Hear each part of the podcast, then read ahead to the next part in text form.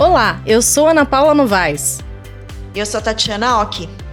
E esse é o podcast Japão Sem Escalas, sua conexão direta com a cultura japonesa. Você já ouviu falar em dorama? Bom, esse é um formato aí que de televisão que surgiu no Japão lá no período pós-guerra e ficou bem popular nos anos 80 com o chamado trending doramas. Mas aí, Ana, dá uma explicação. O que, que você acha que é dorama? Que o nome já vem do inglês, hein? Dorama, drama. Pra mim, uh, pelo que eu sei, não sei muito sobre doramas, mas eu consigo identificar um pouco com o formato brasileiro de telenovelas. Seriam, assim, histórias na TV, com uma trama, com personagens, muitas vezes ligado é, com gênero de romance. Então, eu faço essa ligação muito direta dos doramas com as telenovelas brasileiras. Ó, vamos lá, eu vou explicar mais ou menos, porque tipo, eu sou bem fã de dorama. Eu acho que eu assisto há mais de, putz, mais de 10 anos, acho que é uns 12 anos que eu assisto. Mais ou menos é assim, ó, o dorama é tipo um seriado, por quê? Porque ele tem um formato definido. Geralmente tem 10 episódios, 10 a 11, duração de 40 minutos, uma hora, cada episódio. Ele não vai continuar, igual o Brasil tem muito isso, né? Ah, se a novela tá fazendo sucesso, a gente alonga um pouco. Não, o formato já tá fechado. É tipo uma série, nesse sentido parece uma série. Mas, por outro, assim, muitos doramas não não são todos, tá? Mas em parte, grande, os mais famosos, principalmente no Ocidente, são muito é, amor, romance. Então, aí nisso lembra um pouco a novela, sabe? Mas assim, depois que eu vou falar meus favoritos, os que eu mais gosto, por exemplo, não são de romance. Então é, é um mix, é um formato japonês aí, de uma mistura de série com novela, acho que é isso. E a gente vê que, assim, é, mais recentemente, com a popularização da internet, dos serviços de streaming, os dramas asiáticos estão se espalhando pelo mundo, aqui no Brasil também, e se tornaram muito fortes, né? Tem uma grande quantidade de fãs. Sim, sim, acho que tem o, não só os japoneses, né, tem que são os J-doramas, aí tem também os K-doramas da Coreia do Sul e os C-doramas da China, também tem Taiwan e Vietnã, então assim, veio para ficar esse formato aí no Brasil, o Brasil não só, né,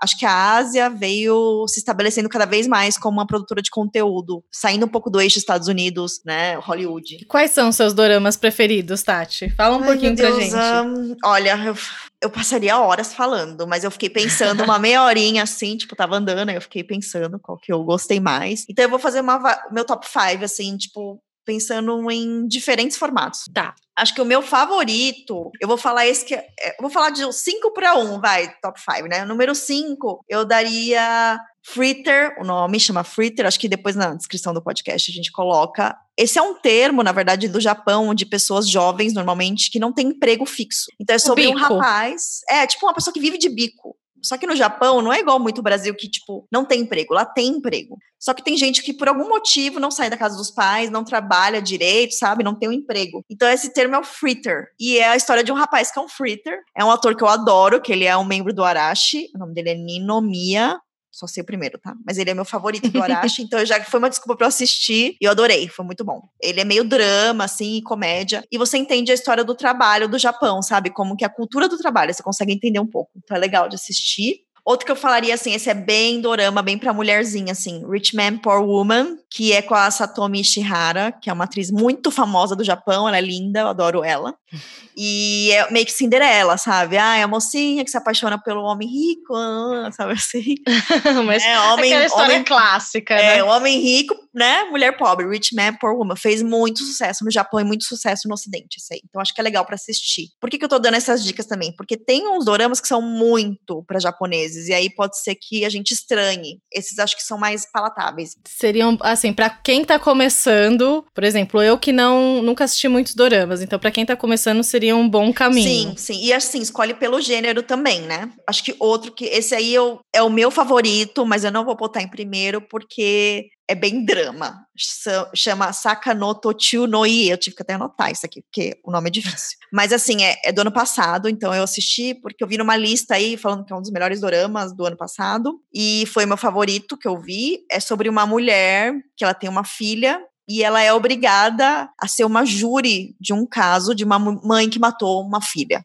Uau. Só que aí, nisso, mostra a história de cada pessoa que tá nesse júri. É muito bom, é muito bem feito, assim. Fala muito de machismo, fala muito de desigualdade de gênero, fala sobre maternidade. Então, eu que sou mãe, assim, achei muito forte. Eu nunca vi nada parecido no Brasil. Acho que, assim, eles abriram mais tabu do que o brasileiro abre em relação ao machismo. É muito legal de ver. E o primeiro, que eu acho que, assim, esse meu marido adorou, então eu vi que, tipo, ah, se agradaria, acho que muita gente, chama Grand Mason Tóquio, também do ano passado. Esse é mais, é, para quem gosta de Masterchef, cara, é impossível não gostar, porque é sobre cozinha. É um chefe, é um ator muito famoso, eu não lembro o nome dele, tá? Mas ele é muito famoso. Ele é um chefe, meio casca grossa, assim, ele quer abrir um restaurante que vai ser três estrelas Michelin lá em Tóquio de comida francesa. Então mostra como o japonês é perfeccionista em relação à comida, é ligado a detalhes, não é à toa que Tóquio é a maior cidade com estrela Michelin do mundo. Então dá para entender por quê, é muito legal e é engraçado, acho que esse que é o bom também. Tipo, dei risada várias vezes. Não é muito comum eu dar risada vendo dorama. E esse eu ri várias vezes. E acho que por último, vou dar outra dica assim, para quem é muito beginner assim, não tem nada, tipo, não entende nada, acho que eu falaria para assistir. Começa vendo um reality show aí, ver Terrace House, que eu adoro é, reality show é um Big Brother japonês. Se você gosta de Big Brother, assiste que é fácil e faz muito sucesso entre o ocidental. E tá no Netflix, né? Esse é o único que tá no Netflix, gente. Eu acho legal que você falou, assim, da, do, do contexto social que cada um deles traz também. E é interessante a gente sair desse eixo de Hollywood, de só ver produções norte-americanas, para conhecer também um pouco da cultura, né, de, de outros países, de outros continentes. E a, as produções de TV ajudam muito sim, com isso. Sim, sim. Para aprender japonês também é muito bom, assim. É uma dica valiosíssima para entender a cultura japonesa e o idioma, porque tem doramas que são difíceis de entender. Por exemplo, eu tô vendo agora um que chama Pretty Proofreader, também com a Satomi Ishihara, que eu tenho mania de ver os dela. Aí eu tô vendo e é sobre revisão. Só que assim, revisão é, é japonês, né, puro. Você tem que saber muito bem japonês. Então é difícil de entender e ela fala muito rápido nesse dorama. Você não entende nada, assim. Mas tem outros que são bem fáceis de entender, então ajuda muito para falar japonês. Acho que vale a pena para quem estiver aprendendo. Nossa, dica. Uma acho boa que é um dos dica, melhores né? jeitos de aprender japonês é vendo dorama. Legal. Agora, já que a gente está falando mais sobre esse universo que se popularizou também aqui no Brasil recentemente com a chegada dos serviços de streaming, né? A gente vai conversar um pouco com uma especialista em doramas. Nós vamos receber aqui no Japão Sem Escalas a pesquisadora do grupo de estudos Mid-Ásia, doutoranda do programa de pós-graduação em comunicação da Universidade Federal Fluminense e mestre em comunicação e cultura pelo programa de pós-graduação em comunicação da Universidade do Estado do Rio de Janeiro, Maiara Araújo. Maiara, bem-vinda ao Japão Sem Escalas. Oi, boa, bom dia, boa tarde, boa noite, obrigada. Bem-vinda, Mayara. Obrigada. Bom, é, em primeiro lugar, Mayara, é, eu queria que você explicasse pra gente o trabalho do grupo de estudos Midiásia, né? Porque o foco de vocês é na mídia asiática, nas produções audiovisuais. Queria que falasse um pouquinho sobre esse trabalho também. É, bom, o, o ele nasceu em 2019, mas na verdade ele tem sido gestado, né? O, embri, o embrião dele existe mais ou menos desde 2012 já na Universidade Federal Fluminense também, quando um, um, grupo de alunos de graduação interessados em falar de produções asiáticas formou o Asian Club, que já foi uma versão 2.0 do antigo Anime Club, em que a gente basicamente disponibilizava conteúdo audiovisual em encontros que a gente fazia dentro da universidade. É, com o passar do tempo, né, as pessoas foram se formando, algumas foram entrando no programa de pós, então a gente se articulou, rearticulou, né, na verdade, para criar o Midiásia, que é supervisionado pelo professor Afonso de Albuquerque, nosso orientador, e pela Cristal Urbano, que hoje em dia é pós-doc do programa. É, e aí o Midiásia, ele, ele vem adquirir uma nova face, né? Ele se propõe inicialmente a ser um hub de pesquisadores interessados é, em tratar assuntos referenciais à Ásia como um todo. É, no momento, a gente trabalha especificamente com o Extremo Oriente, né, que é o, o, a ênfase dos pesquisadores do grupo, né, Japão, Coreia do Sul e China, em sua. É, como posso dizer? É, em, em sua maioria de trabalhos, né, o que a gente tem feito até agora, e a nossa ideia também é articular as redes sociais para difundir um pouco mais de conteúdo asiático, né? É, de forma séria, de forma responsável e sem orientalismos em relação a uma visão estereotipada em relação a esses produtos. É, a gente trabalha principalmente hoje com audiovisual, mas não se limita a isso também. Existem pessoas interessadas em trabalhar com mangá e com outros tipos de produtos que não perpassam pela televisão. Mas, via de regra, né, as pesquisas centrais, digamos assim, pessoas que já estão desenvolvendo, curiosamente, estão ligadas ao campo da música e da televisão. Interessante. eu tenho duas dúvidas. Como começou seu interesse pelo Japão, por animes, tipo, contar brevemente, e se alguém de fora pode participar. Ah, eu não faço parte de nada, eu quero participar do grupo. Como que faz? Bom, pergunta um, né? É. O meu interesse. Meu interesse ele vem da infância, né? Eu acho que todo mundo que tá assim, meio que na casa dos 30 hoje, desenvolve interesse pelo Japão a partir né, dos animes na televisão. Então, eu fui uma criança que viu muito anime, e aí isso foi se perdendo um pouco, né, com o passar do tempo, mas o interesse estava ali, só não, enfim, não tinha nada a ver com é, questões profissionais. E então, durante a graduação, eu tive uma matéria que foi com a Cristal Urbano também, que foi sobre linguagem de desenho animado. Ela era mestranda do programa. E, e esse momento ele foi muito especial, acho que na vida de muitas pessoas, porque a gente se deu conta de que a gente podia pegar esses interesses sobre o Japão, sobre a Ásia como um todo, e transformar em pesquisa. Então, é, foi uma fonte de inspiração muito grande, porque essa matéria, pelo que eu me lembro, ela lotou, ela ficou cheia de aluno, as pessoas muito engajadas em querer discutir anime.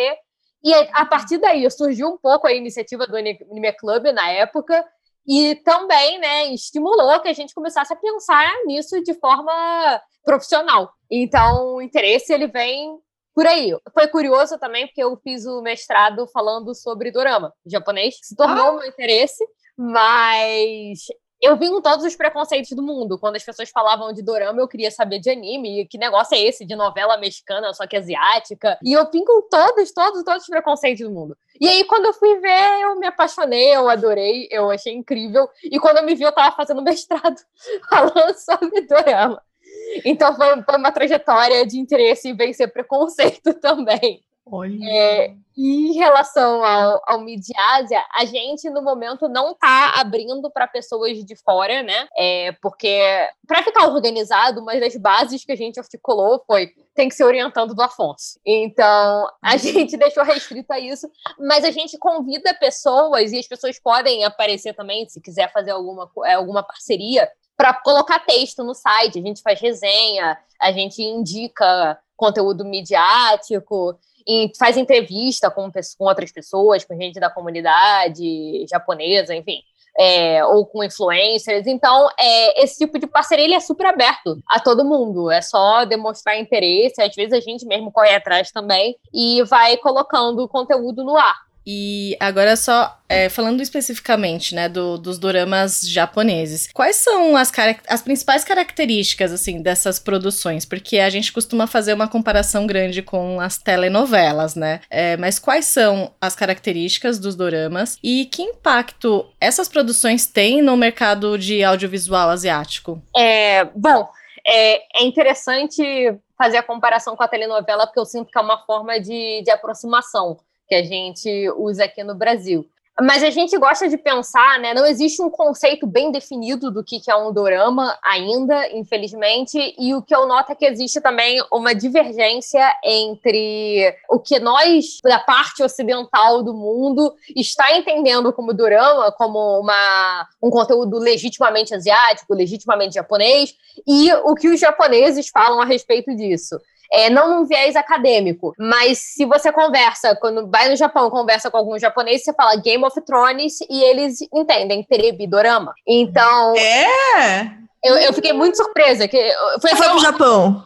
Sim, e foi exatamente uma oportunidade dessas em que eu estava num encontro que era estrangeiros e japoneses, que era para, enfim, fazer amizade mesmo. E aí a gente comentou de Game of Thrones, uma menina não sabia, ela era japonesa, e aí eu ouvi a outra explicando em japonês e ela falava Terebi Dorama. E ela falava América Terebi Dorama. E aí, então ah. isso mostrou que, é, que o que a gente está tentando conceituar como dorama aqui não, não, não parece ser uma questão, pelo menos no senso comum, fora da academia, né? Para eles conteúdo seriado audiovisual é entendido como terebidorama. Uhum. É, e quando a gente pensa daqui do Brasil, o que a gente está tentando aproximar é a gente tenta entender o dorama como um híbrido entre a telenovela e entre as séries de televisão americanas. Por quê? Tem a questão do melodrama, que é muito própria da telenovela, que também é muito própria do dorama. Mas a, a, o formato televisivo, a serialidade dele é diferente. É, um, é transmitido uma vez por semana só, em episódios curtos de 45 minutos, e isso já dialoga mais com a lógica da série estadunidense. Então, a gente tem uma dificuldade conceitual ainda e usa isso como um coringa para definir o que, é dorama quando é perguntado, como um híbrido realmente com características tanto de um quanto de outras. Mas o que é importante pensar é o que, o que a gente assiste de dorama aqui, né, tanto japonês quanto coreano, ou chinês, ou taiwanês, todos eles têm influência dos trend dramas japoneses que foram desenvolvidos na década de 90. 80, 90, mais ou menos. Existem vários, né, gêneros de dorama. É, os Asadora, que são os que passam na NHK, que a gente pode até ver aqui na, no televisão mesmo, que são os curtinhos de 15 minutos, que passa todo dia religiosamente. É isso que eu ia falar, tem uns que passam todo dia na NHK, é, tipo, esses são o quê? É dorama também? Ou é, no, é dorama, ou... mas não é trend drama. É o Asadora. Hum. Asadora. Asadora. Olha, eu tô perdendo várias coisas. Eu vejo o Nerdcam e falei, olha, mas eu tô pensando no Nerdcam, parece que é o mesmo que eu assisto todo dia. é, é, é, é, eles são formados né, pela NHK, realmente, os Asadora. Há muitos anos atrás, eu não lembro a data, se não me engano, é dos anos 50. E eles é, é, é outro formato que se desenvolveu, que é só da NHK. Quando é, o dorama ele vem a adquirir essa faceta que a gente vê hoje, né? Ele é o trend drama. O, o, o produtor da época da TV Fuji é, se chama Otatoro. Ele chega a dizer que é o new trend drama, ou pós-trend drama, ou pure love drama. Porque eles vão adquirir esse caráter melodramático em que você vai ter uma heroína que vai ter um triângulo amoroso, esse triângulo amoroso é importante, é, que vai ter música da moda, atores famosos. Ele chega a dizer que os atores eles são escalados antes mesmo de você ter o roteiro, porque você tem que garantir que tenha é, os atores importantes do momento. Então você tem que deixar ele reservado, porque senão outra rede de TV vai pegar. E aí, depois, a partir disso, você começa a fazer, a desenhar um roteiro que seja adequado para aquele, a, aquele ator ou aquela atriz para que ele nunca faça uma um personagem muito diferente daquele que foi feito, que ele já fez no passado, para criar uma certa identidade, uma certa identificação com o público. Então, é, eu acho engraçado que tem uns, uns, atores que realmente você olha e diz, gente, mas esse cara ele só faz isso. Será que ele consegue, né? A gente valoriza muito aqui quando pensa, sei lá, Hollywood, que o ator ele seja plural, né? Que ele faça vários tipos de personagens muito diferentes e assim ele mostra a habilidade dele. É até criticado, né? Quando eles chamam de typecasting, né? Quando o ator ele é só é é, chamado para fazer o mesmo tipo de papel, isso acaba sendo criticado, né? Sim. E lá não, lá já se busca então que a pessoa tenha meio que uma é. linha assim, de atuação. Exatamente. Gente, eu não sabia disso também. Caramba, agora que eu tô reparando, quando eu tô analisando. É verdade, cara. Os atores fazem o mesmo estilo. Eu não tinha. É. Aí a pessoa acaba assistindo o dorama pelo ator, porque sabe que vai ser o mesmo estilinho e vai Exato. curtir. Exato você cria esse senso de identificação muito fácil. Aí você também. Ah, outra característica importante é a presença de, de conteúdo de luxo, né? De moda. É, porque é para quando começa a ter patrocinador nesse momento, lá nos anos 90, que continua até hoje, né? Os, uhum. os K-dramas, eles também é, seguem essa, esse mesmo roteiro. Porque você coloca, começa a colocar patrocínio, então os personagens. É engraçado que tem alguns dramas que, em que. É histórias muito comuns, né? É, a menina é pobre e se apaixona pelo cara rico. E aí a família do cara não quer, enfim. Sempre tem esse tipo de drama. E aí você vai olhar o tênis dela, é o tênis caríssimo, mas ela é pobre. que é a lógica de impulsionar a venda de produto também. Então, é, são algumas das características, né? E, e a importância disso para a Ásia, que, bom, o Japão ele é o fundador do formato, né? Existe um mercado muito forte. E também na década de 90, o que, qual é o movimento que acontece? As, os conglomerados de mídia ocidentais estão chegando na Ásia. E isso, para alguns países asiáticos, era muito nocivo, como na China, por exemplo, como se não me engano, a Tailândia também. E eles começam a criar barreiras para esse tipo de conteúdo ocidental. Mas precisa preencher a grade televisiva. E o Japão, nesse momento, é um perigo menor. Então, além de. É, eles preservam uma certa identidade asiática, né? Que eles vão chamar, porque vai ter os valores mais parecidos de coletivismo e tudo mais. É, a identidade étnica também mais presente. Então, eles aceitam, eles começam a aceitar a presença de conteúdo japonês por ser melhor do que deixar é, uma, uma ideia meio que de corromper, né? Com conteúdo norte-americano. Então, é. E até era uma coisa que eu queria perguntar, assim, que é, é, os doramas eles ajudam, né, a disseminar elementos da cultura japonesa pelo mundo. A gente pode é, dizer que essas produções são é, uma forma de soft power também para o país? Eu penso que os dramas TV eles são um soft power muito importante para o Japão, é, mas principalmente pensado dentro do contexto asiático. Por quê? Porque é onde é, eles, se, eles se enquadram melhor, né? Eles conseguem passar na televisão. Aqui não funciona tão facilmente assim. É, no Brasil, a gente recebeu na televisão, se não me engano, dramas japoneses, eu acho que só foram três até hoje. É, teve? Quais? Teve Oshin, que é um drama hum. de época da, dos anos 80, que foi muito exportado para o mundo inteiro, que passou especificamente aqui na, nas televisões locais, né, da comunidade japonesa. Se eu não me engano, ele passou mais de uma vez, sendo que na primeira nem legenda tinha. E depois é, é bem específico para a comunidade. É, depois teve o Harunatsu, que é uma coprodução é, Brasil-Japão, que é pela é, Rede Bandeirantes e a NHK, que foi um drama comemorativo dos 100 anos de imigração japonesa. E, é recente, então?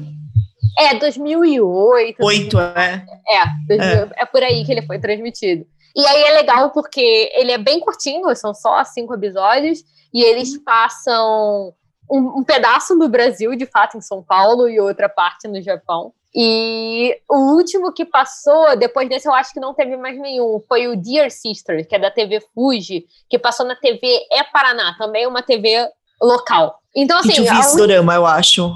É, aí, enfim, é, é muito complicado, né? Porque aqui a gente tem poucas oportunidades, de fato, de uma popularização é, desses dramas, é, no, no, sentido de TV aberta ou fechada mesmo, né? Enquanto na Ásia isso é muito mais palatável transmitido lá, até, até por conta da barreira étnica que a gente teria aqui, né? A gente não está acostumado com corpos asiáticos na, na televisão. Então aqui o, o soft power ele acaba meio restrito à ideia da comunidade de, de fã, né? Que geralmente vem dos animes, então meio que o soft power ele já foi mediado pelo anime. E agora, mais recentemente, eu também vejo que existe um movimento de pessoa, de, da juventude, né?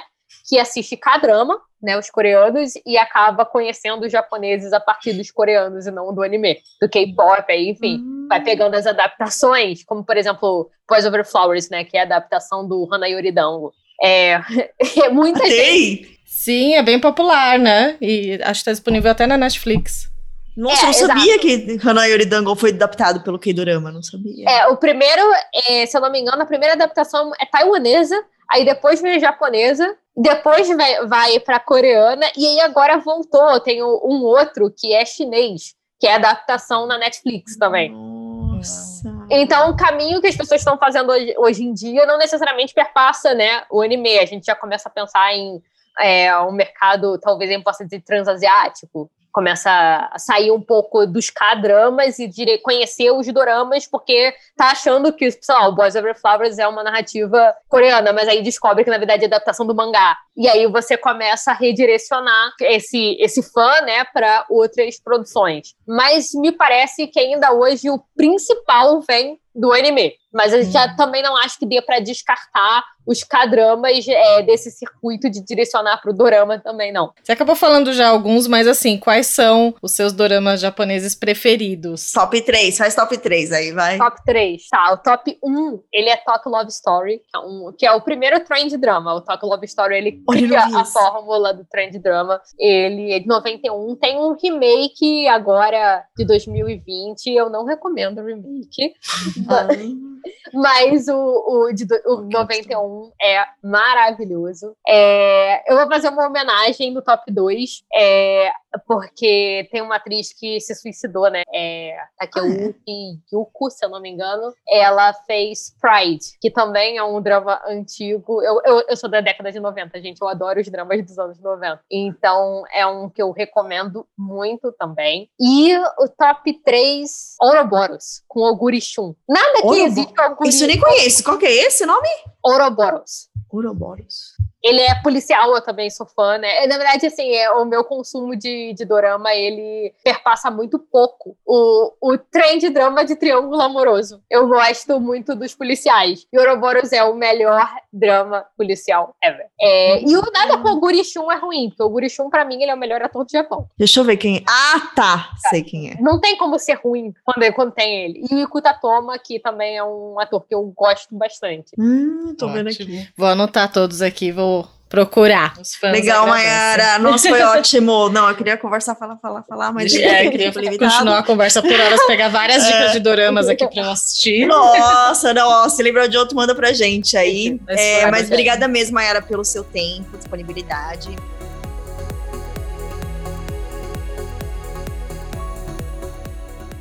Putz, a Mayara manja muito, né? Não tem nem o que falar, assim. Eu achei que eu entendia de dorama, entendeu? Até conversar com ela vi que eu não entendo nada. Não, e é muito, foi muito bom saber, assim, da origem, né, do formato, que é um formato japonês mesmo, né, que se espalhou para outros países, mas que foi uma criação japonesa, né? Bom, agora vamos aprender um pouco de japonês? A expressão do dia é zerri. Bom, zerri, zerri. é isso mesmo, zerri. É, na verdade, assim, essa é um termo que é usado muito em dorama. É tipo assim, ó, com certeza, sabe? De toda maneira a gente vai. Vem aqui com certeza, sabe? Assim. Então, por exemplo, quando você vai falar, vem aqui com certeza, é Zerri Kite Kudasai. Então, vem aqui com certeza. Kite Kudasai é venha, o Zerri é com certeza. Ou então, e o que usa muito em Dorama, eles falam Zerri Mite Kudasai. Veja com certeza, né? Veja o próximo episódio, sabe? Significa isso.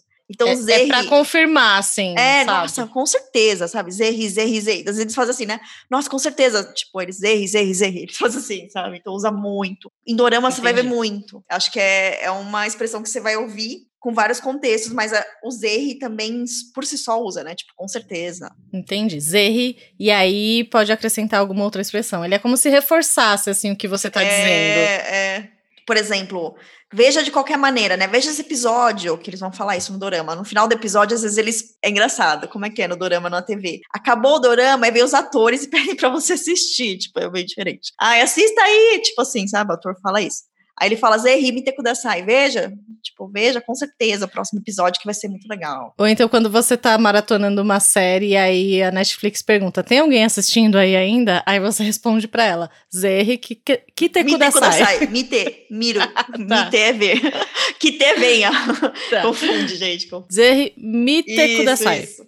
Pronto. Bom, é, voltando a falar dos doramas, nós recebemos uma mensagem da Denise Marcianiak. Ela é super fã de doramas japoneses e ela contou um pouquinho pra gente como é que foi que ela conheceu essa, esse tipo de produção.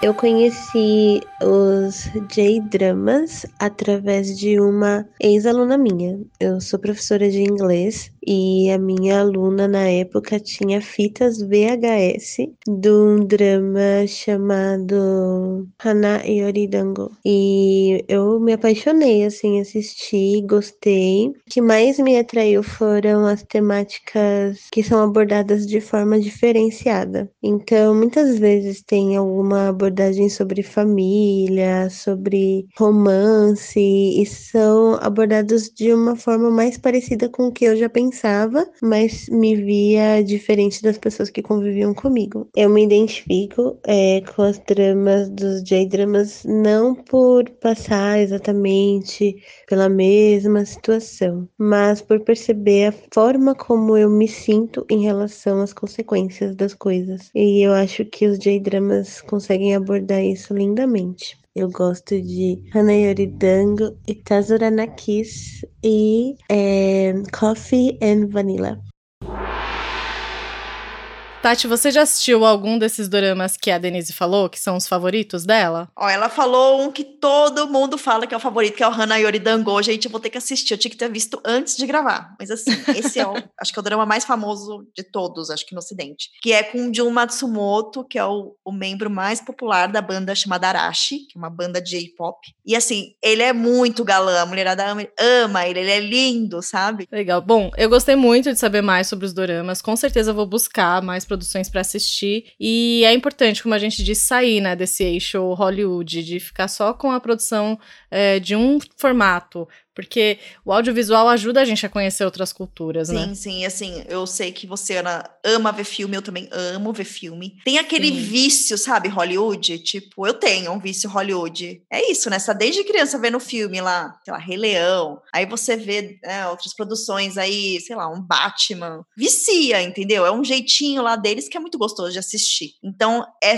é pensar um pouco fora da caixa, mas cara, quando você começa a entrar mesmo, não tem volta também, sabe? É a mesma, é a mesma coisa em Hollywood. Uma vez que você entrou, você vai querer ver. Sim, tem vários filmes japoneses que eu amo. Eu amo, por exemplo, Your Name. Gente, é um dos meus filmes preferidos. Aquele filme Assunto de Família também, que até concorreu ao Oscar, eu acho maravilhoso. Tem muitos filmes que eu gosto. É, acho que, assim, e quem, por exemplo, gosta de anime, que acho que é mais popular, né, vai entender. Uma vez que você entrou no universo do anime, por mais que você goste dos desenhos da Marvel, o anime é outra coisa, você quer ver aquilo. Então, o dorama é a mesma coisa, gente. Se vocês gostam de série, tenta ver um dorama. Tenta ver uns que as, as, os entrevistados ou eu recomendei, porque a gente é ocidental, né? Então, muitas vezes é mais fácil de, entender, de gostar do que pegar um que os japoneses gostaram, a gente pode achar muito estranho, sabe? Sem preconceitos, né? Vai de, de mente aberta, assim, para conhecer outros formatos, outras culturas, né? É, vai, tentem Aí comenta aí se vocês curtiram, se achou estranho, ou se tem um ator que já tinha visto em outro, outra coisa, numa TV, ou cantando. Enfim, é, o mundo é, é gigantesco, a cultura não é só Hollywood, isso que a Ana falou, não é só Hollywood, e acho que o Oscar 2020 mostrou isso, né? Sim, com certeza. Até foi uma coisa que o diretor, né, que ganhou o Oscar em 2020, o diretor de Parasita disse, né, que a gente precisa superar a barreira da legenda, né, e, e abrir os olhos, assim, para outros outros, outros universos, né? Outras produções. Sim. Bom, gente, é, a gente vai ficar por aqui, tá muito bom. Depois contem o que vocês acharam aí nas nossas redes sociais, que elas estão movimentadas. E fica até a próxima, então, gente. Um abraço para vocês. Tchau, tchau, pessoal. Domo, arigatou gozaimashita. Matane!